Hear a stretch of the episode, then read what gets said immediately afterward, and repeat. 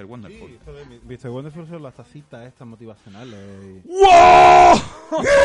Tú también puedes ser feliz si intentas. La vida Toma. son unicornios, Tenemos ganador, y- tenemos ganador. Mr. Wonderful. Si además a un grupo de, de que van de jóvenes profesionales, eh, Flower Power, que van a recibir caña, madre mía. Bueno, esto, esta- estas palabras están dichas desde el- una perspectiva completamente humorística. ¿eh? Por favor, recuerden, queridos oyentes, que estamos haciendo humor. Por lo Eh, cual, sí, cualquier sí. es abrupto, eh, verbo fuera de lugar, que por favor, que to- todo aquel que se sienta ofendido... Que se joda, bien, que se joda. o sea, es bien, Es más, bien porque ya, se está ya, haciendo bien algo, Ya recuerdo, pero ya desde recuerdo, el la, humor. ya recuerdo la nueva, la nueva actividad. No es en realidad una sección, es una actividad nueva que se hace en conjunción con el programa que se va a llamar el... el Lo siento. Se va a llamar el, el cuaderno de minorías.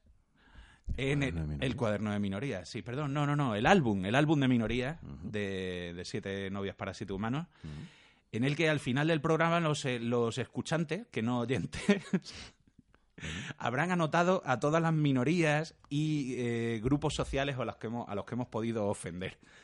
Ah, vale, vale. Y lo pondrán en los comentarios, ¿no? Bueno, Sobre bueno. todo para que vayamos rellenando el cuadernillo, ¿no? De momento gente. yo voy a empezar ya duro y me voy a meter con los samoanos, que son todos unos ceporros, Joder. ¿vale? A ver, ¿cuántos samoanos? Bueno, tú has conocido samoanos, ¿no? En tu Yo etapa, en tu etapa madrileña. Sí, has He conocido samoanos de... y son de unos ceporros geniales. Pero era buen tío, ¿no? Yo creo No, no, no, era una mujer, era una mujer, se llamaba... mm, inserte nombre impronunciable aquí, y era de Nueva Zelanda, y, y era una ceporra. Eh, ceporrica. Sí, sí, a todo esto, por ceporra quiero decir que era como ancha de cara, y de muslo, y de todo, era como ancha, era O sea, como un 30% más ancha de lo que debería ser. Que era, que era como, como estos, los míticos hombres y mujeres anchos, ¿no? De- Exactamente, era una... era thick, era muy thick. Yo salí con una mujer ancha, adolescente. Sí. y seré el primer presidente de...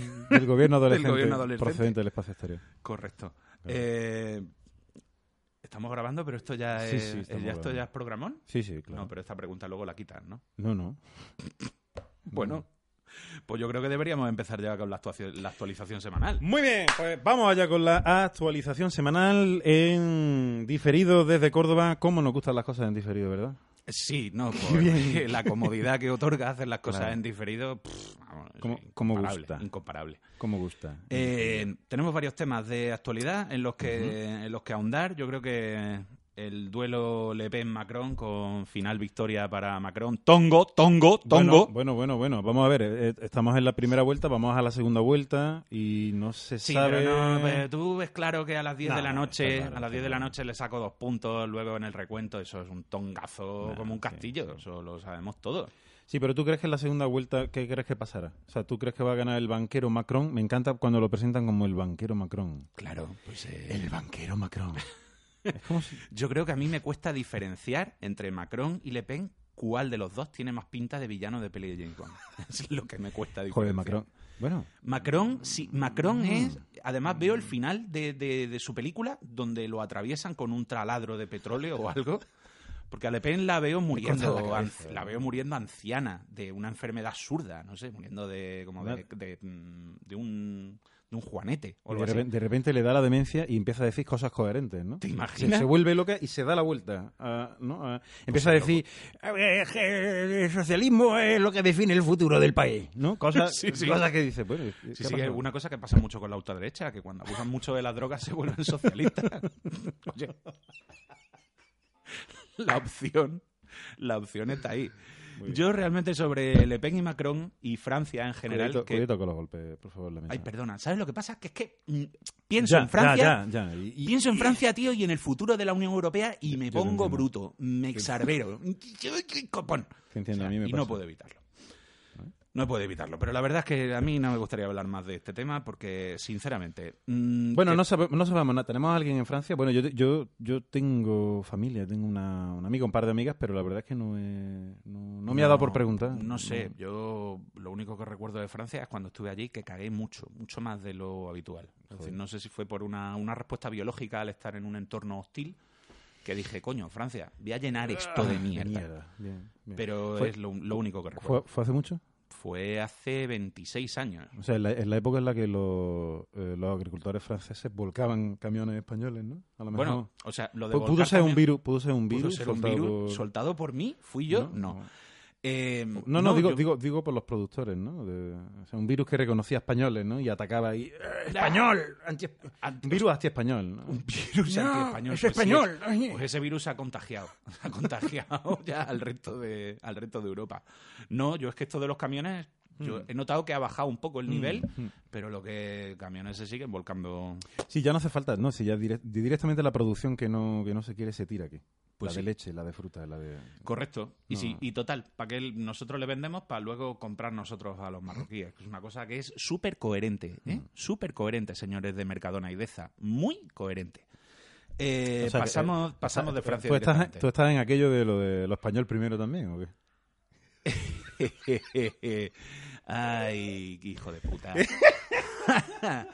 Yo estoy a favor de la producción y el consumo local. Y, ¿Vale? Vale. Y del apoyo económico a potencias extranjeras, pero que no sea, señores, le damos un porcentaje de nuestro PIB, sino vamos a intentar de aflojar un poco el botoncito del colonialismo. muy bien, muy ¿Vale? bien. ¡Ay, qué tenso me he puesto! Era una pregunta trampa, no te Qué hijo de puta. Al final ha salido el comunista que llevo en mí. Eh, Pasamos a hablar de la tensión en Corea del Norte. Uf, mucha tensión, ¿no? Mucha tensión. Muchísima Está todo el mundo ahora mismo mordiéndose la uña en Corea Sí, del joder. Sur. Oye, ayer, ayer por la... Ayer antes de Uy, uy, uy. Antes de que antes de que siga, el otro día escuché y esto es genuino, escuché escuché o leí en, en internet que había aumentado el consumo de, de K-pop, de pop coreano, Ah. a raíz de la, de la escalada de tensión con Corea del Norte. Había Korean aumentado pop. una locura, como que lo están usando como me- medio de evasión de la realidad. ¿Como medio de evasión o como plataforma de propaganda? No estoy Que esto, esto seguro. es muy yankee también, ¿eh? Esto es muy No yankee. estoy seguro. ¿Has visto alguna vez algo de, de K-pop? He oído- creo que sí, son, sí, sí, como son, la- son como boys band o girls Sí, band, sí, ¿no? De cinco o seis tíos ahí haciendo el... Es de el basura auténtica. sí, sí. es lo peor. Sí, sí. Y engancha, ¿eh? Sí, Estoy bueno. seguro de que es como, lo- como aquello de los Simpsons de a nueva G Capsila, ¿eso? Eh, Alistate alistate a en la marina. Estoy prácticamente seguro. Pues sí, pues sí. Tú mira lo que hacían los americanos, ¿no? Hace, hace 20 años o por ahí. El mejor cine, el mejor cine de la historia bueno. es puta propaganda imperialista. Claro, es, es- es bélico completamente. No, y después, cuando, cuando la CIA empezó a desclasificar papeles a mediados de los 90, finales de los 90, Sí, pero a ver si me entiendes lo de la desclasificación de es papeles que de la salían CIA. cosas muy gordas. ahí. Uh, sí, una cosa Coño, gordísima, Andy- a- no, an- no. como que le pagaban a Andy Warhol Que ¿no? va, para que que tío organizara exposiciones por ahí por Europa. y tal. Pero yo, es que esos papeles que se desclasificaron es como cuando llegan invitados a casa, no te caen bien y abres el cajón de la verdura, ¿no? Y coges todo lo que está podrido. Esto se lo puedo dar, esto se lo puede dar y esto se lo puedo dar, ¿no? Diviértete, ¿no? Con esto. Venga, toma. A, a ya. ver qué haces con Voy a hacer una tortilla y, y de beber que agua del grifo, hijo. O sea, sí que no estoy de acuerdo en el valor de esos papeles. Andy Warhol como agente infiltrado de la CIA. Hombre, el concepto me molaba, sale un peliculón gordísimo, gordísimo. Con ese pelucón. Con ese pelucón, tío, y esa actitud. Eh, artístico nihilista. Vete a la mierda, Tiene moderno. un Drácula. ¿Has visto el Drácula de Andy Warhol? Es, para sacarte los ojos. Bien, bueno, me, lo ahorro entonces, ¿no? Sí, bueno, míralo si quieres. de acuerdo. ¿Qué te parece si hablamos de, de los patios? Los patios, las Patio. cruces, del mayo Claro que sí, el mayo del mayo de y sus dos enormes mascotas, Patia y, y, eh, ¿cómo se llama este este arco que tiene así como un- una caña y una ¿Pepe? rata? Pepe, Pepe el Pepe el arco. arco. sí, Qué pues, bien. Tenemos dos mascotas oficiales en, en Córdoba para todo lo que es el tema de los... Además que, que dignifican mucho, ¿no? Dignifican mucho, sobre todo porque hemos ido a elegir dos objetos inanimados que quedan de lo más ridículo. O sea, ¿cómo cojones puedes representar con una Nancy a un puto patio? es que ni siquiera se han molestado en hacer algo, mm, yo qué sé, eh, lógico, como un geranio, llamarlo gerania. O una flor de cualquier tipo, o una mujer cordobesa que riega su patio. No sé, me imagino que cuando se pensaron esas cosas estaban las alarmas del abandonado Ministerio de, de Igualdad sonando, Muy fuerte desde hace mucho tiempo. sonando fuertísimo, como no, rápido, coger un objeto inanimado, que nadie se pueda sentir ofendido, porque es el único motivo que encuentro. Y en cuanto al arco, Joder, es precioso. A mí me gustan mucho porque, porque le- le- cada, cada fotomontaje nuevo que veo le van añadiendo cosas. es que me Le encanta ponen sobre el todo... flamenquín con papa, le ponen... que me encanta el rollo Disney que tiene, me encanta la mirada tan limpia que tiene, con esos ojos saltones, esa nariz de mierda. Y sobre todo el sombrero cordobés. Claro, su sombrerito, el peró. El perol, el flamenquín, el flamenquín, la, el plato berenjena, claro que sí. Ah, Rocío no lo ha visto. Rocío nos está diciendo que, que no lo ha visto. Sí, sí, el público, eh, tenemos público. Saluda, por favor, Rocío. Muy bien, bravo. Gracias. Rocío. Gracias, Rocío. De nuevo contamos con Rocío. Como, Rocío está aquí como eh, como mecanismo de seguridad. Es un tope cuando digamos una estupidez muy grande, normalmente salta, pero A veces falla. a veces falla. De momento no la hemos conocido todavía. No, no, no, no. Eh, pero bueno, está también aquí para ofrecer un poco de sensibilidad femenina, porque es que ahora mismo en esta mesa lo que hay es mucho macho. Sí, sí, completamente. Macho Camacho. Macho. bueno, eh, bueno, pues nada, de los patios. Los patios que, que quedan dos semanas para los patios, ¿no? Que dentro de dos semanas estamos mira, en los patios francamente, y- ¿a quién le importa? ¿A quién le importa? No sé, pues aquí. ¿Os gustan los patios, chavales? Pues, a, pues a mí no. A mí no me gustan los patios. No sé, los patios esto de visitarlo cuando es época de concurso Sí, pero- y cruzarte con un montón de guiris y, Eh, y- y claro, hacerte, claro, el- claro, el, y claro. hacerte el circuito de premios. O sea, Pero ya, ya, ya es peor, ya es peor. Es que cada año es peor. Es que ya, autobuses y autobuses y autobuses. Es que y un montón de guiris dejándose dinero en la ciudad. No o sea, no, no puede No hacer puede hacer nada nada. con la mierda de la gentrificación. Pff, no. no. puede hacer nada entre, entre lo que es eh, la puerta de Sevilla y la, y la plaza de las manos. No, uno no puede, no puede transitar con, con lo que con lo que yo paso por ahí. Sí, ¿Eh? muchísimo, Es que- muchísimo. voy a coger ahora y me voy a enfadar con, o sea, con lo único que se está moviendo ahora mismo, me voy a enfadar un taco. Que no puedo aparcar mi coche. Hostia, ¿usted lo pensó bien cuando, usted lo pensó bien cuando se compró un Opel Astra? Que parece un puto barco. ¿Lo pensó bien cómo lo iba a aparcar allí en, en su barrio? No lo pensó usted bien. Ahora no me eche a mí la culpa, que quiero ganar un poco de dinero vendiéndole chopitos a los guiris. Pues sí. En fin. En definitiva, Córdoba que está llena de egoísmo y frustración. Es horrible. Por eso, por eso estamos aquí, para combatir el, para combatir el mal. Porque- Hostia, buena suerte. Eh, bu- buena suerte, buena suerte. De todas maneras, me parece que la única manera de combatir el mal es que yo me vaya ahora al cuarto de baño y empiece a darme cabezazos muy fuertes contra una pared hasta que sangre, vomite, llore ¿sabes? y me despierte lobotomizado y solo piense en consumir. Eh, no hemos hablado de las cruces, pero yo aquí tengo, tengo que contar una anécdota. son de- son antes, ¿no? Las cruces para el que nos esté oyendo que no sea de Córdoba, cosa que no creo, pero bueno. No, Puede bueno, ser, puede, puede ser. ser, puede ser. Las cruces Las son cruces son- la semana que viene ya. Entonces recuerdo hace un mogollón de años volver de- del trabajo. Bueno, esto como no sabemos cuándo lo vamos a emitir, pues realmente no... También es verdad. Pero bueno. no, pero lo- como lo vamos a emitir este, Este- pro- este próximo miércoles. Este, ¿no? Sí, entonces pues ya, ya habrá cruces, sí, habrá cruces. Así que yo volví del trabajo completamente reventado a mediodía, eh, un viernes, después de haber hecho un montón de cosas con fotos. Y me encuentro en la cruz de... Sí, con fotos. no sospechéis cosas raras, ¿eh? Con... Ay, por Dios, nos vamos a quedar ahí atascados. Joder, Y me encuentro un grupo, me encuentro un grupo de, de- de- de señores mayores, de puretas, de lo que soy yo ahora, porque las cosas, pues ahora que lo pienso, tampoco eran tan mayores. Y me encuentro a uno sorbiendo debajo de la torre de la Malmuerta, sorbiendo un vaso de cerveza que se le había caído al suelo diciendo, esto no se puede desperdiciar, que esto es el zumo de la juventud, de la vida. Y decía, madre mía, cuánta poesía desaprovechada en este engendro despreciable al que había que darle una paliza a Skin, ¿sabes? Y purgar España de esta puta mierda. Y ahí lo vi, ¿no? Y entonces de ahí es donde surgió el desprecio que siento por los poetas urbanos, ¿no? Entiéndase, entiéndase absolutamente cualquier, cualquier imbécil que haga trap y... el trap. Ay, el trap. Eso es un tema para otro día. Sí, sí, apúntalo, apúntalo. Sí, sí, lo apunto, lo tengo aquí escrito. Trap. It's, it's a trap. Ahí está. En fin, ese es el, esa es la imagen que tengo yo grabada a fuego en las cruces. Nada de, nada de rozar cebolleta con, con la guiris para pedirte una cerveza, ni los 15 minutos que tardas en mear en un aseo público que luego todo se derrama contaminando el casco antiguo, ni el ruido insoportable debajo de tu casa cuando tú lo que estás intentando es jugarte una partida al Halo 3. ¿Sabes? Ni cosas por el estilo, nada de, de joderte la vida normal a cambio de una fiesta, pues... eh, mm, Las cruces, pero las cruces tienen un... un, un- mm, hincan sus raíces, clavan sus raíces en un, en un significado profundamente cristiano. y además que viene directamente del pueblo. Luis, Haz que me calle porque... Porque le, le- es que le está dando un ataque, se ha puesto rojo. No, pero sigue, sigue. Yo quiero, quiero ver el desenlace de esto. No, vale.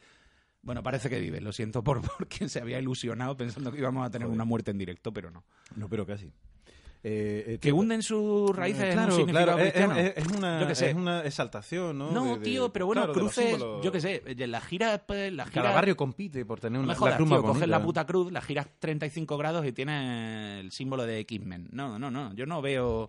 Eso estaría, ahora que lo pienso, estaría muy guay. no Hacer una cruz de mayo girada, que fuera la cruz, la cruz de mayo de Charles Xavier, de la Escuela de Jóvenes Talentos.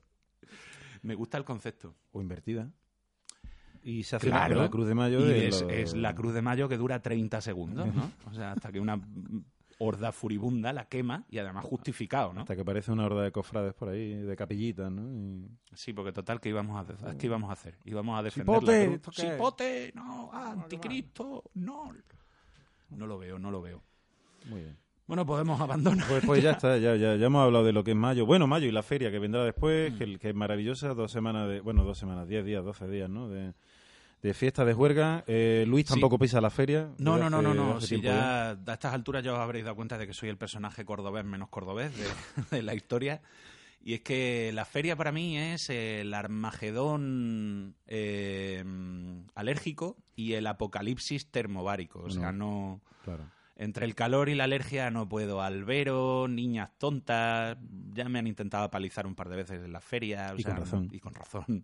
Entonces no, no lo veo, no... ¿Tú recuerdas la última feria que de la que disfrutamos juntos tú y yo? Sí que la recuerdo, sí, sí, sí, sí, sí. ¿Recuerdas? Recuerdo que hubo mucho rebujito y que cagué en la caseta de aspa.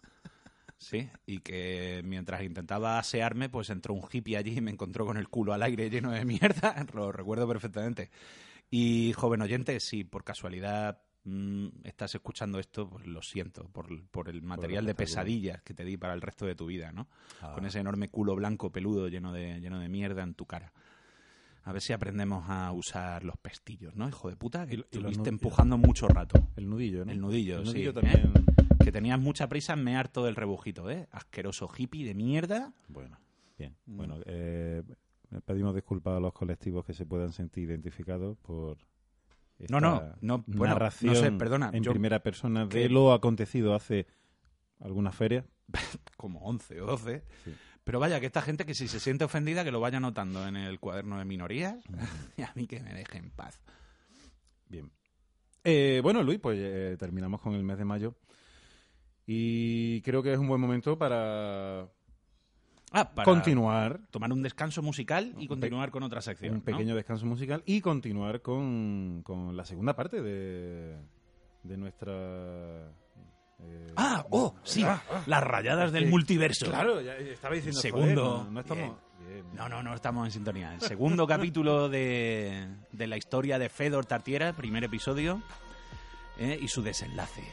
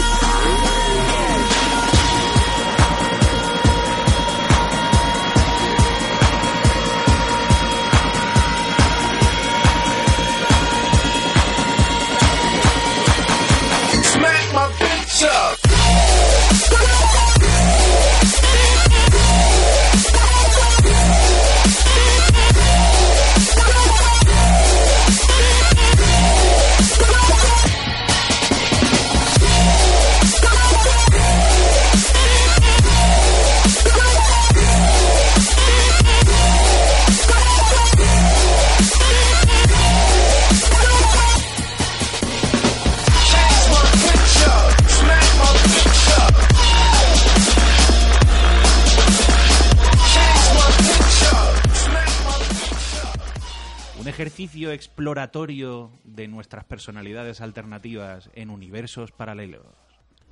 Eh, Vamos a. Bueno, ya que. Sí, Eh. básicamente soy yo contando historias sobre mis jobs paralelos, todos los que molan. Es decir, todos menos este. No, no. Claro, claro.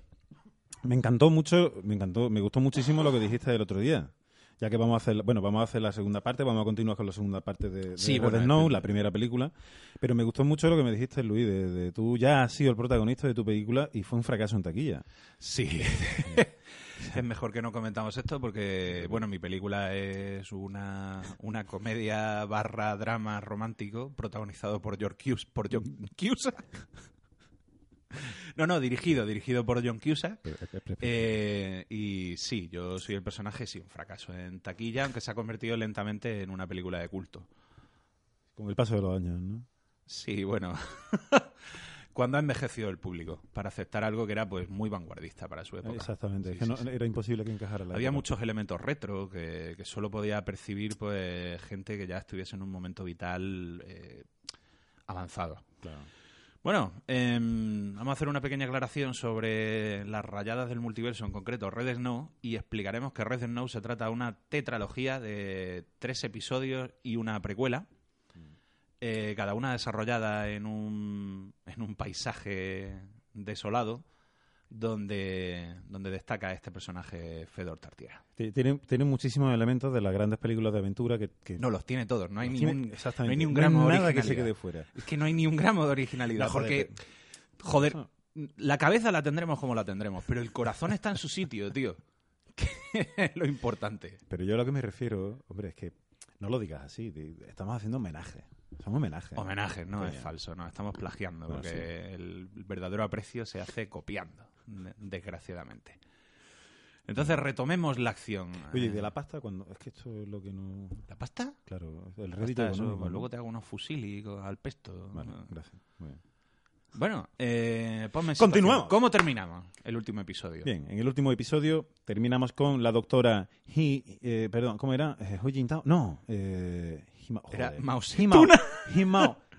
Era. Mao Zedong, Sí, pero doctora- este nombre era, hay que cambiarlo, hay que cambiarlo. Bueno, la doctora Zedong eh, y nuestro nuestro héroe, nuestro héroe, Oh, ya recuerdo, ya situación. Tartiera, Fedor Tartiera. eh, elevándose. sí, porque parece que tiene una fijación con andar cuesta arriba, ¿no?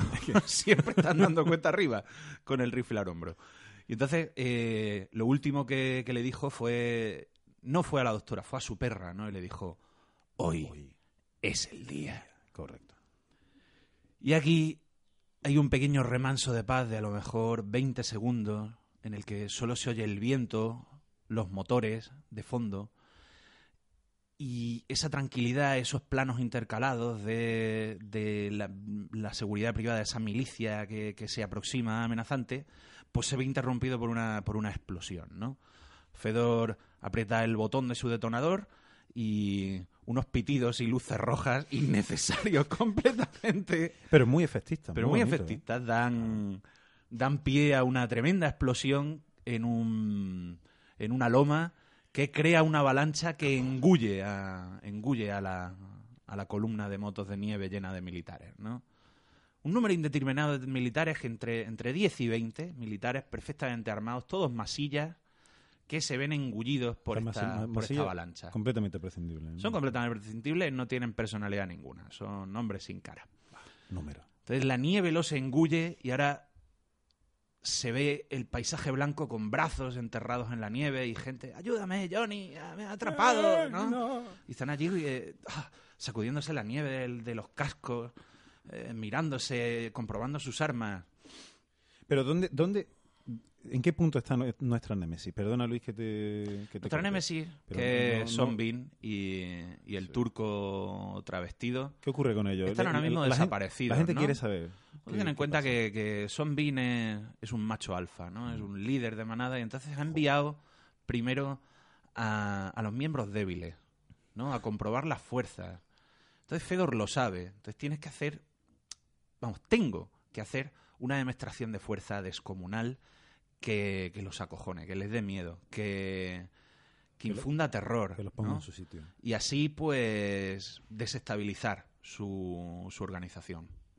Así que en ese momento de calma, cuando consiguen recuperarse de, de la avalancha, pues en el silencio incómodo de unos segundos, se escucha un rugido, ¿no? ¿Es un rugido animal o es un rugido humano, no? Es algo combinado, ¿no? Es vida extra y Fedor Oh. están corriendo en la nieve, pero no corriendo guay como Legolas, no. O sea, cada paso que dan es una pisotada en la nieve que se hunde hacia la- hasta las rodillas. Y aún así se mueven muy deprisa. Y entonces se abalanzan sobre el primer soldado, con un piolé en cada mano, abierto, mostrando su pecho, y, ¡ah! y hunde el piolé en la carne, desgarra, parte. Y en ese momento ya tenemos que, tenemos que describir esta escena visualmente como una mezcla entre la, la escena de 300 con cámara rápida, cámara lenta, intercalada. Ese salto, ¿no? Exacto, el combate de Riddick en, en el planeta Crematoria, en las crónicas de Riddick, Crónica de Riddick. y eh, un combate de Kung Fu, porque aquí se mezclan, o sea, el estilo de combate de Fedor Tartiera contra, contra esta multitud Cuerpo a cuerpo.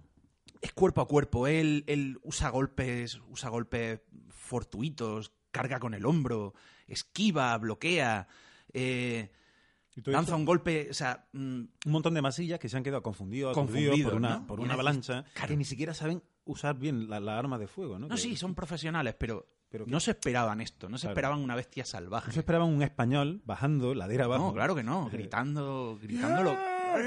O sea, no se lo esperaban. Así que su estilo de combate combina eh, cientos de, de artes marciales de, largo del globo, todos reconocibles. Hace una guardia de Muay Thai y, y- y- y luego utiliza los, los pioles como si fueran camas. Y ves que hay, hay combat, jiu-jitsu, eh, po, eh, boxeo. Ni puta idea. Claro, ni yo ni yo.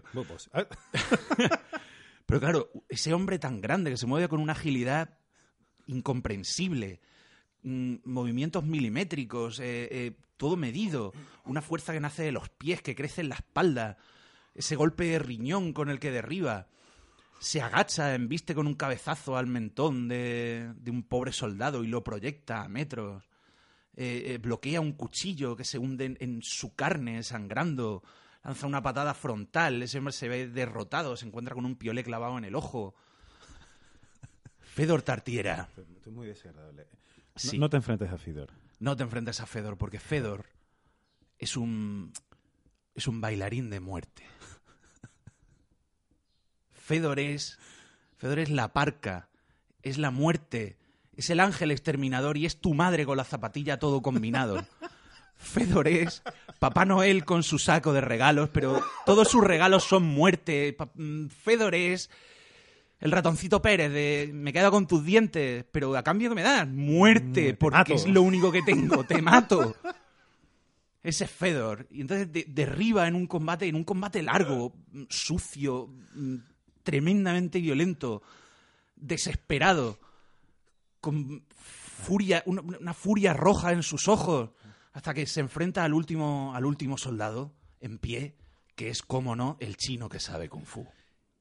Chino que El sabe chino que sabe kung fu. Y el chino que sabe kung fu se coloca la mano en la espalda y con un gesto muy Bruce Lee lo invita. Ven, lo invita. Ven, ven, mariconazo, ven. Así. Ven, español. No dice una palabra. Ven, Nah, ven. nah. Y Entonces se...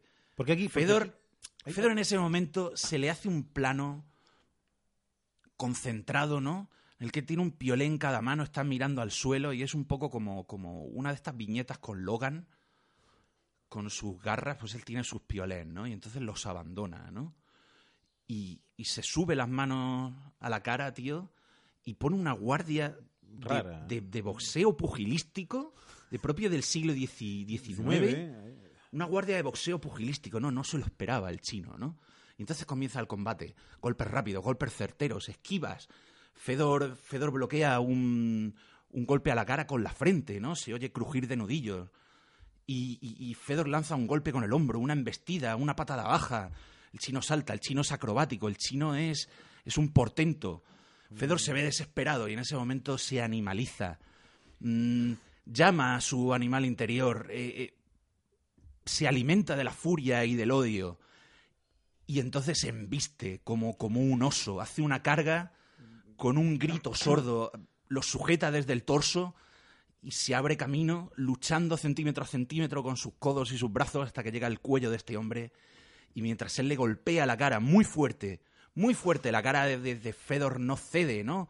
Se abre una pequeña herida en su ceja, la sangre lo ciega, pero él está demasiado furioso, lo estrangula, lo estrangula con sus manos en cuatro minutos de innecesaria violencia que casi parece una escena de violación. Joder.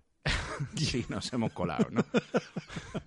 bueno, es que la violencia es sexo, Es así, joder, es, sí, es- sí, es es- algo genital. Está, está, está, sí, está, Está en ahí, entonces sitios. lo estrangula, ¿no? Y en ese momento tú dirías, hostia, te- lo ha estrangulado, ¿no? Y el, y el cuerpo del, del chino que sabe Kung Fu cede y se aploma. El Fedor recupera un poco de la tranquilidad y ve que hay un soldado, ¿no? Pues herido de muerte en el abdomen que está pues intentando alcanzar su pistola. Y Fedor se acerca a él, muy lento, muy premeditado, como, como un león que juega con su presa, se acerca. Y entonces el, el soldado coge su pistola y lo encañona. ¡Atrás! ¡Bestia! ¡Monstruo! ¡Demonio! ¡Atrás! Y dispara. Y, y tres disparos dan en el pecho de Fedor. Pero Fedor no se detiene. Fedor ni siquiera nota, nota el impacto de esas balas. La pistola hace clic, clic, clic. La desesperación de este hombre le arroja la pistola. Fedor la detiene frente a su cara con la mano, como Goku. La para, la recoge con su mano izquierda, se acerca a él, lo sujeta de la solapa y comienza a estrellarle la culata. El pistolete de la pistola en la sien, derramando sangre. Está muerto desde el primer golpe. Pero Fedor no para, no para. Está, pre- está presa de, de- De, much- Está muy berserk, ¿no? Está muy berserk, está, Está totalmente berserk. Entonces, eh, Mausetuna corre. ¡No! Fedor, ¿qué haces? No, detente. Pero Fedor no para, le sujeta un brazo, no, no puede, los científicos se echan encima. No, ¿qué haces? Fedor recupera la compostura y sin mediar palabra se levanta, se limpia la sangre de la cara con nieve y empieza a coger los cuerpos de, de estos hombres a puñados, como quien coge bolsas de basura, porque no pesan nada. Porque el peso de sus vidas se ha disipado bajo el piolet de Fedor Tartiera. Bien, esto es, este va a ser el núcleo de la acción de... ¿Te ha gustado, Alejandro? Me ha gustado muchísimo. Bueno, pues no rompamos el ritmo de la narración y vayamos directamente a, a Fedor que ha aglutinado lo- los cuerpos en una O montaña. sea, esto, esto, esto que, hemos- que has explicado es un poco lo que nos vamos a encontrar en todas las escenas de acción, Todas las escenas de que, acción... que son sí. un 95% de la película, claro. No, en realidad yo no creo que superen un 20%, porque son muy buenas, pues están muy bien coreografiadas, ¿sabes? Porque es un rollo John Wick. ¿sabes? Un rollo John Wick meet- meets The Matrix y, y- y mejor, ¿no? Es Into the Badlands a la Muy extrema bien. O potencia. sea, un 20% de escenas de acción y un 80% de actitud. De actitud y drama. Correcto. Bueno, recoge los cuerpos, los pone en una pila, usa gasolina de una moto de nieve y entonces prende fuego a aquella hoguera, ¿no? Y dice a, lo- a los científicos, porque él siempre habla con, siempre habla mirando a Mausetuna, aunque les habla a todos, ¿no? Dice, debemos emprender marcha, este fuego confu- con- confundirá nuestras huellas, ¿no? Emprenden la marcha con la columna de humo negro a lo lejos y entonces Sonbin y el turco travestido observan a través de unos prismáticos la escena, eh, la columna de fuego negro. Entonces Sonbin sabe que... Me ha gustado mucho el personaje de- del chino que sabe Kung Fu. El también. chino que sabe Kung Fu, Me claro. mucho. Entonces, Zombie piensa, joder, me estoy enfrentando a un profesional. Este es el, este es el duelo que necesitaba. Eh, nuestro grupo, Fedor y los científicos emprenden la marcha. eh, muy cansados, ellos derrotados. Fedor eh, no se detiene. La velocidad de la marcha es la velocidad de Fedor. No se detiene, montan campamento. Y mientras los científicos están en la hoguera hablando de chorradas, pues Mao Zedong está curando. Sí, está curando las heridas de Fedor, ¿no? Y le retira el, el abrigo. Está en una, una tienda, una tienda de campaña. importante, Una importante. tienda de campaña con una luz de un, de un farol y le está retirando el abrigo, ¿no? En un momento, una de estas escenas un poco ritual donde le está, le está quitando la armadura, ¿no? Le retira el abrigo y ve que Debajo, debajo llevaba Kevlar, ¿no? Llevaba una armadura de Kevlar que fue la que, la que detuvo las balas. claro. Porque Fedor está loco. Pero coño, no tan loco. Entonces, Loco, pero no imbécil. en esa escena Mausetuna, con mucha sensualidad y, y mucho cariño, le retira la armadura, ¿no? Y deja, y deja ese cuerpo vulnerable, lleno de heridas cicatrizadas. Mm. Ese cuerpo con ese, con ese vello ralo, con esa piel, esa piel blanca que, que destaca frente a, a la cara, curtida por el sol y el frío. Esa barba maltrecha, pues destaca, ¿no? Ese cuerpo blanco lleno de cicatrices, lleno de marcas de vida. de vida Fidor, ¿es, es fornido o es un héroe...? Fedor es fornido. ¿O es fofigordo? Fornido. Fofi- no, ¿cómo No? Fofigordo no. ¿Fofisano? Fofisano, No, en la puta vida. No, Fedor soy yo. Fedor es un gordo. Ah, vale, vale. Bien. Es, es un gordo. Lo que pasa es que tiene esta, esta gordura fuerte de... es esta gordura fuerte que solo se ve en el manga, ¿no? Es esa anchura de hombros, es, es, ese- ese torso... Ese torso tonelesco, es Sí, ese sí, tipo de cuerpo, ¿no? sí. Me siento esa- muy identificado también. Sí, sí, es esa rotundez de brazos, es eso, ¿no? Porque Fedor es que soy yo. Entonces, en ese cuerpo maltrecho empieza a remendarle heridas, ¿no? Pequeños arañazos, el corte del cuchillo en su brazo. Pero, pero claro, no hablan, ¿no? No hablan hasta que ella, pues, presa de la furia, de, de- de- la frustración, le dice, Fedor, no puedes seguir maltratándote así. ¿Qué, demonios harás cuando, cuando no te quede fuerza? Dice, Fedor, pues, deja un silencio. Dice, Todavía quedan un par de buenas peleas en mí. Joder, todavía soy capaz, ¿no? Claro. Además, él se ofende, ¿no? Porque él, se ofende, él se ofende, porque él está. Él, él- él siempre. Claro. Él está en un camino de- del peregrinaje del guerrero, en el que él siempre está en su mejor momento. Exactamente. Él, él siempre está aprendiendo algo nuevo, su cuerpo se vuelve cada vez 110%. más duro, ¿no? Ese, cuando él nota sus articulaciones desgastadas, en realidad lo que piensa es eh, estos golpes eh, no debo lanzarlos, debo, debo ser más explícito. En fin, en ese momento en el que en el que Mao Setuna le increpa y Fedor pues hay un momento de aproximación, quizá un beso y un fundido a negro Qué bonito. un fundido a negro a el comienzo de una nueva de una nueva escalada, una pared de roca que impide el paso. Fe- Cubierta- vuelve a subir algo. Claro, sí, siempre está subiendo algo. Porque todo esto es una metáfora de autosuperación. Exacto. Entonces Fedor encuentra una, una pared de, de piedra cubierta de hielo. Todo esto está muy relacionado con, con cierta vez la que tú y yo vimos una película de, de alta montaña, Sí, sí, sí, en una experiencia una experiencia psicodélica, Psicodélica de- de lo no peor, recomendable, de lo no recomendable en absoluto.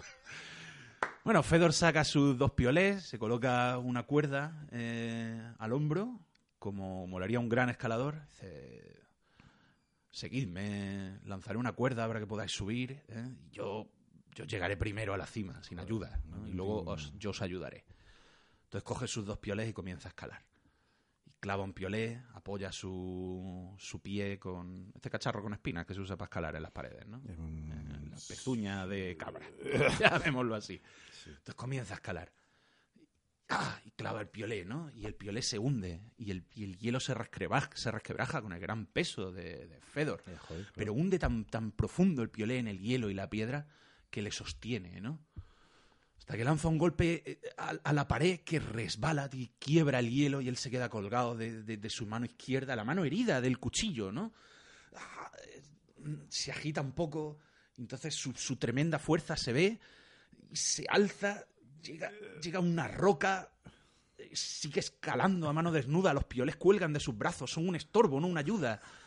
Sigue escalando, llega a lo alto de la loma y entonces usa unos, unos clavos, unos, unas ayudas, coloca una cuerda, entonces los científicos suben y, y sigue la, la caminata. ¿no? Ya están cerca, ya están cerca del, del pico del diablo, llamémoslo así, que es donde estaba, donde se encontró este homínido.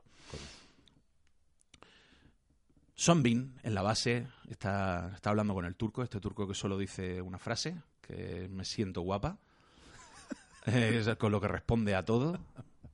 Y está hablando con él y dice, joder, nos enfrentamos a un profesional, este hombre ha terminado con, con- ha terminado con todos mis soldados en cuestión de minutos. Claro, hay, hay que recordar, conviene recordar que el turco era un, turco muy guapo, enorme. Guapo, Pero muy bien maquillado. Exacto, muy bien maquillado, con un, con un maquillaje muy elegante. Eso es. Pero enormemente grande y fuerte. Y Son bueno, pues necesitamos un plan de acción, usaremos todos nuestros recursos, vamos a ir en los helicópteros, nos, nos iremos hasta el pico y allí los esperaremos, trataremos una, trazaremos una emboscada, no podemos dejar que nos sorprenda. Es un maestro de la, ocult- de la ocultación y de la guerra de guerrillas. Mm, vale. Eh, y el turco dice, sí, me siento guapa. Lo siguiente que se ve es la movilización de, todas estas fuerzas. Docenas de soldados subiendo helicópteros, cajas de equipo, armas pesadas, lanzacohetes. Son Bean vistiendo su armadura negra y verde oliva, eh, con un con un recuerdo un poco a la armadura de los SAS, ¿no? al, equipo táctico SAS, eh, un pañuelo un pañuelo al cuello, todo muy tactical shit, mamen. algo algo muy odioso. Se monta el helicóptero y, carga, carga carga hacia la montaña. Fedor en este momento ya han conseguido llegar al, pico del diablo y encuentran una pequeña caverna, ¿no? que es donde, donde se cree, opina que, pueden encontrar los restos de este homínido congelado. Los científicos sacan sus equipos, empiezan a trabajar. Y Fedor ya tiene que tener una conversación tensa con, con Mao. Y ya le, le comenta, todo esto que nos ha pasado, todos era, eran los preámbulos. Ahora llega el show de verdad. Eh, debo prepararme. Debo prepararme This shit para... is going real. ¿no? Exactamente, debo prepararme. Claro, pues Fedor, Fedor tiene que ir siempre seis pasos por delante de, de su oponente. Sí. Seis. Entonces, ¿Por qué, es porque la distancia que hay entre él y, y cualquier actor de Hollywood, ¿no? Exacto, seis pasos. Seis pasos. Son los seis pasos de Fedor, tío. Exactamente. Entonces comienza, comienza una escena de estas de, de preparación, pues de, de película de los 80, con, con música, tan, tan, tan, tan, tan, tan, y son cremalleras cerrándose, bolsillos llenos de granadas, eh, cuchillo en la bota, apretando los cordones.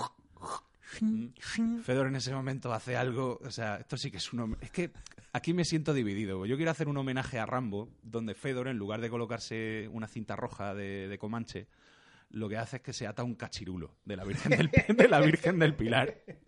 Sí, sí. Pero Oye, esto yo, yo entiendo que el cachirulo es una cosa, o un fajín rojo a la cintura, como si fuera un tercio, una, una, cosa. faca, claro. Claro, entonces yo, yo lo veo así, ¿no? Esto luego ya en Hollywood no lo, no lo cortarán porque no hay que ponerse regionalista, ¿no? Vale.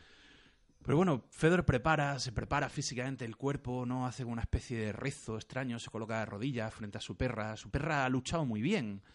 Su perra ha estado, ha estado destruyendo cuerpos y ha luchado muy bien y él confía en ella. Se prepara, coloca unas cargas, prepara su rifle, coloca armas escondidas en unos árboles y entonces se sienta a esperar, se, Se sienta a esperar la llegada de los helicópteros, ¿no? Y los helicópteros se ven a lo lejos y suena una canción de rock clásico eh, setentero con esa peña con esa peña subiendo subiendo hacia el pico en helicóptero, ¿no? Y pues Fedor prepara su rifle y dispara el motor de un helicóptero y el helicóptero luces de ayuda, no, nos estrellamos, el motor echando humo, el helicóptero se estrella, el resto de helicópteros se, se posan en el, en el risco a unos 500 metros de la entrada de la cueva y ese es el espacio que Fedor tiene para proteger, para proteger con su vida ese espacio, ¿no? Tiene que proteger lo justo, lo verdadero, eh, la salvación de la humanidad, porque no, no, no se está salvando solo él, está salvando a la humanidad. Está luchando por, por Mausetuna, por todo lo pasado, por el futuro, Por la ciencia. por la ciencia, por la verdad, por la vida. Qué bonito. Y se coloca el rif- un rifle de asalto al hombro y comienza a descender, pues, con disparos certeros en fuego semiautomático. Trish, trish, trish. Un tiro, un muerto, un tiro, un muerto, un tiro, un muerto. Es una política eh, eh, es muy soviético. No malgasta balas, no malgasta tiempo, no malgasta energía, es un tiro, un muerto. Son Bean se refugia, él está armado con una, con una ametralladora de posición, una, con una mini una M249 de paracaidista. El ruso lleva un lanzacohetes al hombro y luego un revólver en el, en el pecho. Y entonces el, el ruso, digo, coño, el turco. El, El turco, turco, el turco. lanza el cohete hacia Fedor. Fedor salta, rueda por la nieve, el cohete estalla detrás de él, impulsándolo. eh, hace que pierda la cobertura. Los soldados abren fuego con sus, con sus rifles, un fuego descoordinado, un fuego nervioso. Han perdido a la mitad de sus amigos. No, saben por dónde le va a venir. No tienen ni idea. Fedor tiene que, tiene que ocultarse detrás de un árbol. Eh, se da cuenta que sus rifles se han casquillado. Se ha roto el, el- se ha roto la palanca. No puede seguir utilizando el rifle. Se quita los cargadores del pecho y saca su pistola. Una pistola automática, una, una Sig Sauer mm, muy táctica, muy compacta, que dentro de sus manos mm, rudas y, y rugosas, llenas de redondeces, pues que- queda ridícula. Y comienza a disparar eh, con una posición extraña, empieza a disparar plac, plac, plac, con su silenciador, pues abatiendo, tiro en la cabeza, tiro en el corazón, tiro en la entrepierna. No deja a nadie vivo, no, no quedan soldados. La, los pocos, la docena de soldados que queda huye despavorido colina abajo mientras Son Bin y el turco lo esperan al borde de un acantilado. Sí, amigo, porque esta... El, el- Hay que, hay- tiene que haber una escena en un haber- acantilado, ¿no? Tiene que haber una resolución con un precioso paisaje, ¿no? Claro, claro, de fondo se ve el, el valle, la enfrentadas. nieve. Y el turco en este momento está, se mantiene al, mar- al margen, no, no participa en el combate. Son Bin eh, tira su ametralladora, ha disparado unos cuantos tiros, pero él, él no quiere eso, ¿no? Él quiere un desafío, quiere un combate personal con Fedor. Fedor se acerca a él, saca sus dos piolets, eh, se prepara en una, postura de combate que recuerda a la mantis de Kung Fu. Eh, saca, saca un cuchillo de combate y un, machete azucarero, un combate a dos manos, y entonces se enfrentan uno contra el otro. Y se lanzan como, como fieras, como dos leones. Garra sobre garra, colmillo sobre colmillo. Y se enfrentan los filos. Se enfrentan los filos y es un golpe arriba, un golpe abajo, un corte a la, a la garganta, detengo con el codo, uso el mango, eh, yo soy el arma. Este, un combate singular que no se hace muy largo, pero, pero es muy intenso, muy intenso. Donde, queda manifiesto que los dos Los dos tienen mucho entrenamiento de combate, muchísimo entrenamiento de combate. Se notan diferencias, ¿no? Son Bin es, además que se reconocen como, como, como el rival que estaban esperando, ¿no? Claro, Son Bin es, Son Bin es elegancia, es, es danza, es esgrima. Fedor, Fedor no. Fedor es, es Un oso. Fedor es un oso. Fedor es, es sistema ruso, es sayo, que es, es, navaja andaluza, es eso, es, poco... es furia, mala, vi- mala virgen, de, de ir a los riñones y, y te mato. Y yo, aquí a qué hemos venido. Yo te mato. Yo a ti te mato. Yo a ti te mato. Entonces, en ese momento, pues Son Bin se ve un poco desbordado, cambia de, de posición, gana la iniciativa, eh, clava el cuchillo en el, en el costado de Fedor, muy profundo, lo retuerce. La herida sería mortal si el cuchillo no hubiera perdido fuerza por el blindaje que Fedor porta. Y entonces Fedor, pues se le cae uno de los piolets al suelo y lanza un golpe con la mano abierta, un guantazo, Un sopapo. un sopapo que desmorona a Son Bin, ¿no? este es el golpe maño que tenía... Golpe reservado. maño que él tenía reservado. Entonces le destroza la mitad de la cara, ¿no? Y él se queda aturdido. Es, no, no me has podido vencer con un golpe tan bajo. ¿Qué eres? ¿Qué, qué buscas? ¿Qué pretendes? Y Fedor ya con él derrotado, ¿no? No, no, no, no alcanza el cuchillo, pero Fedor coge el piolé, su segundo piolé, los cruza frente al pecho y lanza un golpe mortal que atraviesa las dos clavículas de Son Bin. Lo levanta a pulso sobre su pecho, lo carga durante metros, hasta que lo lleva al borde del acantilado y lo arroja al acantilado. Y Son Bin grita algo ininteligible, no es importante, y se estrella, ¿no? Porque al fin y al cabo son Ben, tampoco es importante. Es Son Ben, tiene que morir, Claro. tiene que morir. Bueno, mm, Fedor ya herido, mira al turco. El turco, El turco lo mira. El turco lo mira. Los dos se reconocen. Y Fedor le dice que han mandado un amigo para matarme. Turco dice, la paga es buena, Fedor, pero todavía aprecio mi vida. Oh, joder. Hoy no lucharemos a muerte. Oh, joder. Nos volveremos a ver. No, tío.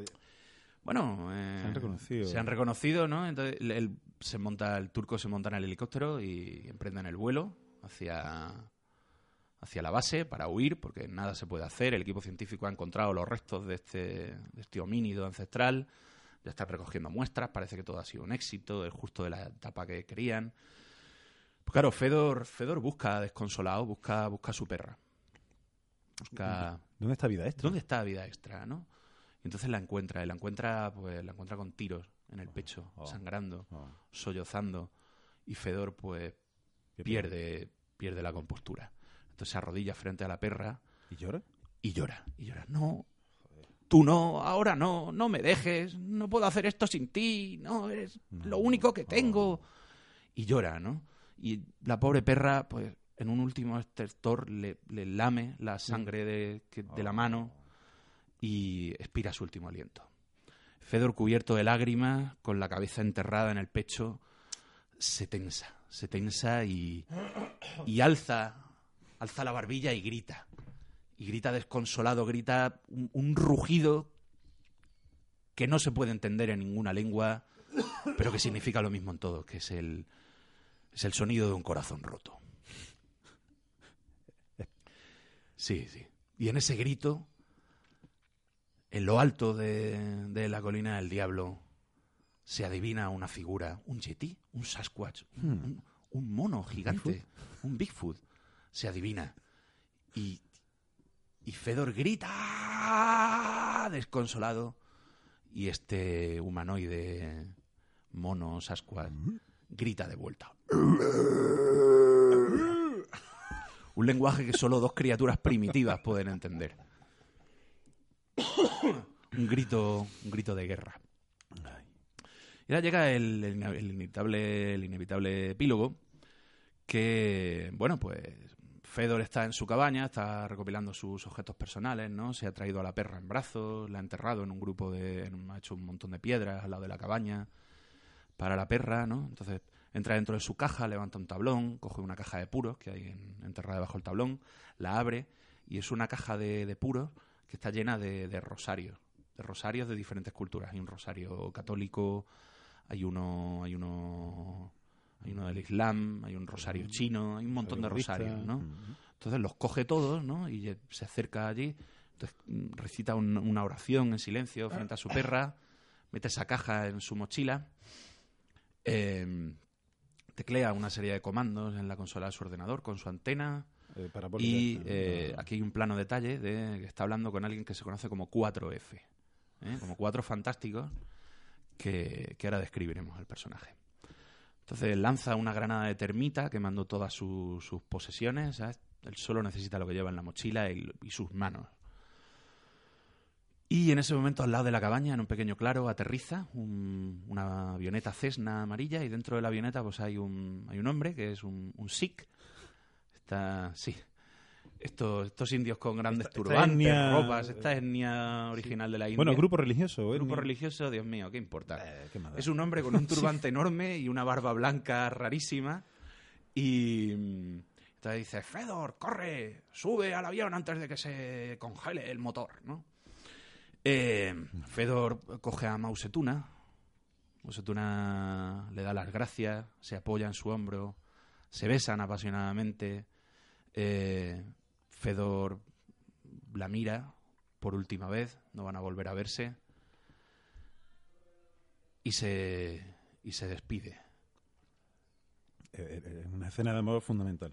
Sí, bueno, es por darle un poco de cierre, porque luego meteremos unos flashbacks acerca de cómo se conocieron ella. pues eso, está en la, eso está en la precuela, ¿no? Eh, Es lo que le da toda la carga dramática a toda esta parte, eso está en la precuela.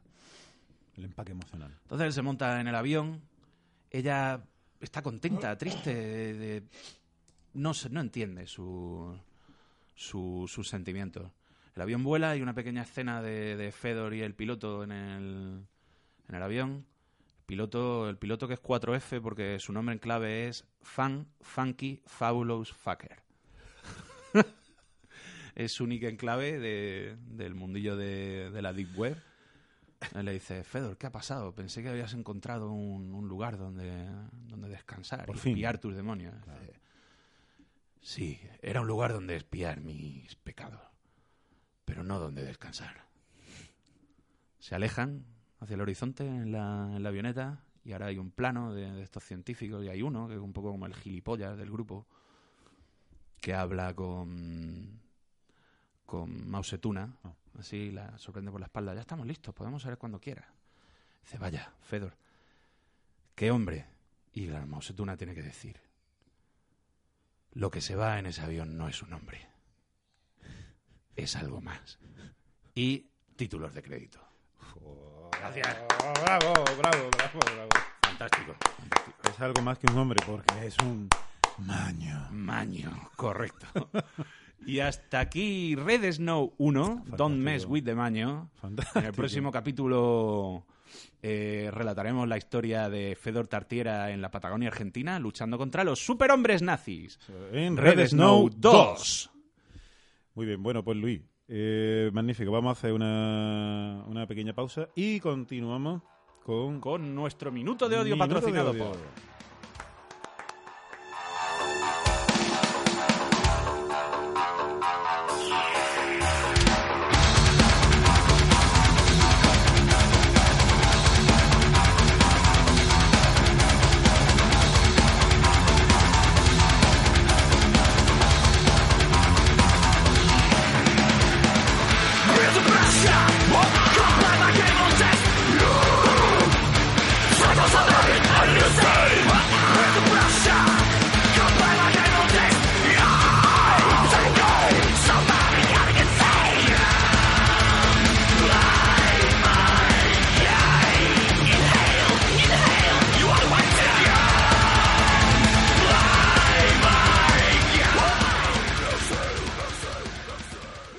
bienvenidos al minuto de odio patrocinado por...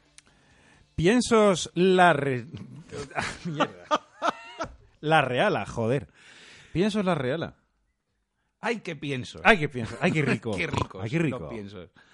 Bueno, pues... Bueno, esta semana de qué, de qué queremos, de qué lo quieres hacer, Luis. Yo, yo tenía, tenía sí, un par de temas en la cabeza que igual te. Sí, yo había pensado, ¿sabes lo que pasa? Que cuando he visto Sí. los comentarios dentro de- del portal iVoox y Oye, verdad, por cierto, gracias a los oyentes que ya llevamos por 150 150 Cuenta, escuchas escucha. a día de hoy, una, una puta maravilla. 150, bien. igual me equivoco, igual son 135 y estoy exagerando para crear hype. ¿eh? Bien, exactamente. Pero bueno, eh, eh, de todas maneras, muchísimas gracias a todos los que estáis comentando, a los que estáis disfrutando de estos 45 minutos de, vuestra todo- vida. Nos estáis Sí. regalando 45 minutos Eso, eh, para esto. Eh, joder, está muy bien, ¿eh? Hay que reconocerlo. Hombre, yo espolearía ahí un poco más, cabrones, darle más a me gusta, porque vamos bien de me gusta, pero yo, yo necesito más amor. Yo tengo una vida muy triste y muy desolada y necesito experimentar vuestro amor virtual. Yo no, yo tengo una vida bastante completa y, y me la suda. Mm, Excelente, gracias. Ah, Me siento mucho mejor. Pero venga, al minuto de odio. Sí, sí, de los comentarios en, en iVoox se nos ha recomendado eh, toreros y el Brexit. Wow. Bien, yo Hmm. personalmente de... Uf, con los toreros yo me, me apetece descargarme, pero eso que podrían ser como 30 minutos largos de odio o una vida entera. En cuanto al Brexit, no tengo mi opinión formada, ¿no? Porque es como... Oye, es verdad, tú, Sí, tú que has estado además, ha- has vivido en Inglaterra bastante tiempo, sí, entre idas y venidas y tal, sí, sí. pues yo pensé que tú sí tendrías, fíjate, una, una idea más formada de- del tema del tengo ¿no? que, idea- que conoces, bueno, mejor o No peor, sé, pero conoces un poco eh, más la idiosincrasia. Es que yo estaba en una ciudad que, es- que es bastante es bastante agradable con, con los inmigrantes. Entonces, bueno, Londres no, no lo es, pero en su momento ni se olía el rollo del Brexit. Yo estaba en una ciudad más cómoda para los inmigrantes, que es Bristol, una ciudad más abierta y más hippie, donde... Rocío bueno, asiente. Mm. Donde se comenta que, que la niebla de las mañanas pues es humo de marihuana en lugar de, de condensación. Pero y entonces no experimenté eh, de, de primera mano ninguna ningún encontronazo con, con ningún ultranacionalista inglés. Entonces no tengo opinión sobre el Brexit sobre todo porque eh, me hubiera gustado hubiera gustado visitar zonas rurales y conocer gente de allí pero sí, nunca se da oportunidad. Entonces el Brexit es un tema que me pilla sinceramente a pesar de que tengo muchos amigos allí un poco ajeno La última pregunta que te voy a hacer sobre el tema. Hace tres Sí. años, ¿no? Estuvi- eh, fue la última vez creo que estuviste por, por no, no, fue hace un año y medio. Hace- un año y medio. Sí, joder, sí, eh, hace Sí. un año y medio. Entonces no se veía nada por la calle, o sea, no, de No. nadie No, podría sospechar que la ultraderecha, No, no, no. esta De- nacionalista, por, por lo menos no desde, este no, desde mi, no desde mi punto de vista, que era trabajar, comer, eh, Bueno. Sí, Claro. y, mm, y ser que- un, un, un abejorro y un dron de, de aquellos, no, yo no, no tenía ninguna percepción. Vale, vale. Y sobre todo los ingleses ingleses, que por ejemplo en Londres son más reacios a relacionarse con, con los inmigrantes, en Bristol sí eran, sí eran mucho más, mucho más abiertos. abiertos. Yo no noté ningún tipo de, de problema. Me- no- en Bueno, fin. también está claro que para ejercer la violencia contra ti, pues no sé. Igual hay que estar un ¿Qué lo dices? Porque estoy hay- gordo, hay que ¿no? estar un poco loco. No, joder, porque por gordo no, porque... Bueno, la violencia contra los españoles allí se ha ejercido bastante. De hecho, cuando yo llegué a Londres por primera vez, que fue en 2008, no, 2007, eh, a mí se me avisó de que, bueno, que allí había un día al año, que luego resultó ser un día, un día festivo, no sé si era el día de San Jorge o algo así, que lo llamaban el Spaniard, el Spaniard Night, que sí, pues grupos de borrachos buscaban un español para inflar la hostia. Ah, qué bien. Sí. Y entonces pues cogían un español, lo inflaban a hostias y era como que tenía que salir en las noticias, ¿no? Esta noche han inflado a hostias a un español en tal sitio. Y, y se me advirtió, efectivamente sucedía, ¿no? Joder. Sí, daban palizas a españoles con, con cierta frecuencia en el, en el centro de Londres. Pero, pero esto, Ah. No sé, así como muy institucionalizado, ¿no? Como muy... Oye, que, Sí, sí, que- a que ver, es la sea, noche del español, ¿eh? Que no se nos vaya a pasar... O sea, aquí cada uno un tiene sus fiestas, ¿no? O sea, está lo del libro, la rosa y, bueno, y a palizar a un, a un la- español. cruces, no sé qué, Cruces y a palizar a un español. A O sea, y que salga en la tele. Claro, muy bien, muy bien. Bueno, pues esto nos dice mucho del sentido civilizador de esa gran... eh, Claro, es que todos no van a ser que- beber copitas de Oporto en el Club de Caballeros y fumar puros, ¿no? Eh, Es que todo no va a ser eso. A ver, hay que salir a inflar de hostia a un español. Pues sí, muy bien. Bueno, pues pe- perdón, Maldición. que no hemos... No hemos, no hemos no ido. vale. El minuto de odio. Luis. Bueno, en el minuto de odio se nos ha recomendado que odiemos directamente a Messi como personaje y persona. Yo esto lo veo fácil. Luego, los vídeos virales. Vídeos virales, en concreto, además, los que se mueven mucho por, por grupos de WhatsApp. Eh, tenemos también el momento Esperanza Aguirre y el, y el caso González. Oh. Yo aquí voy a dejar que Rocío elija. Sí, es lo que te toca. Así que tienes que elegir al azar de todo esto el tema que quieras. Tienes que hacer- eh, levántate, por favor. Por favor. Va a hacer un gran esfuerzo porque tiene la, la pobrecilla tiene el pie malo, Está lesionada, sí. tiene el pie malito. Aquí tiene, aquí tienes, selecciona por favor.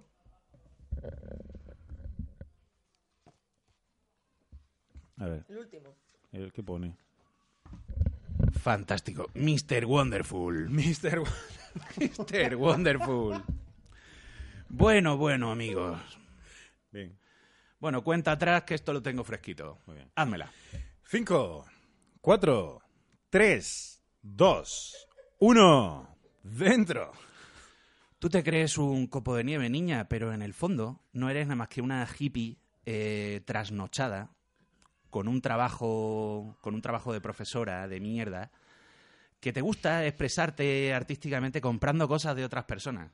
Porque esa personalidad que tienes tú mm, tan tan espontánea, tan tan vitalista y tan dicharachera, en realidad resulta que la tienes tú y como unas 400.000 personas a lo largo del mundo.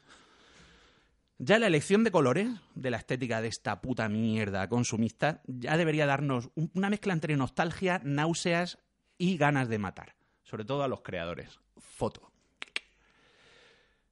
¿Yo qué quieres que te diga? Cuando veo en una misma imagen a una estrella tocando la guitarra, a una Madalena gustándose y a un, y a un corazón tocándose los pechos, yo, yo solo puedo pensar en la triste excusa de diseñador gráfico o artista que pensó que esto podía excitar las, las mentes de, de los consumidores. Y luego los mensajes. Cada uno de los mensajes más deleznables. Eh, hoy va a ser la caña. Juntos somos lo más. Nada es imposible. Mm, si no te depilas, ¿cómo vas a ligar? Como veis, todos muy, muy llenos de mensaje. Es un poco Stacy Malibu, ¿no? Es un poco estáis en- Pero es que el sombrero es nuevo. Joder. En fin, si tienes un espíritu un espíritu con tendencia a la autoayuda y absolutamente ningún amor propio o originalidad, cómprate tu funda de móvil de Mr. Wonderful y sé otro puto androide de consumo. Night Drop. Bravo.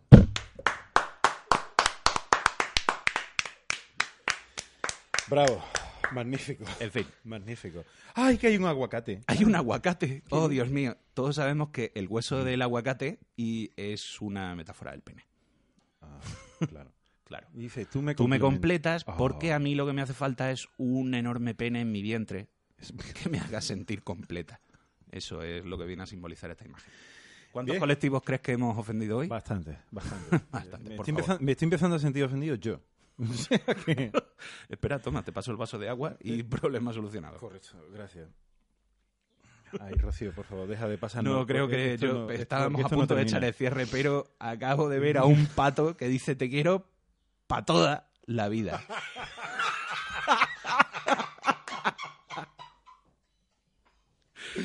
Ay, Sí, sí. dejaré que este mensaje cale en nuestras mentes. Ay, enorme, enorme frase. Bueno, debemos darle cierre a esto con eh, una expresión de, de nuestra personalidad y solo se me ocurre decir ¡Redios!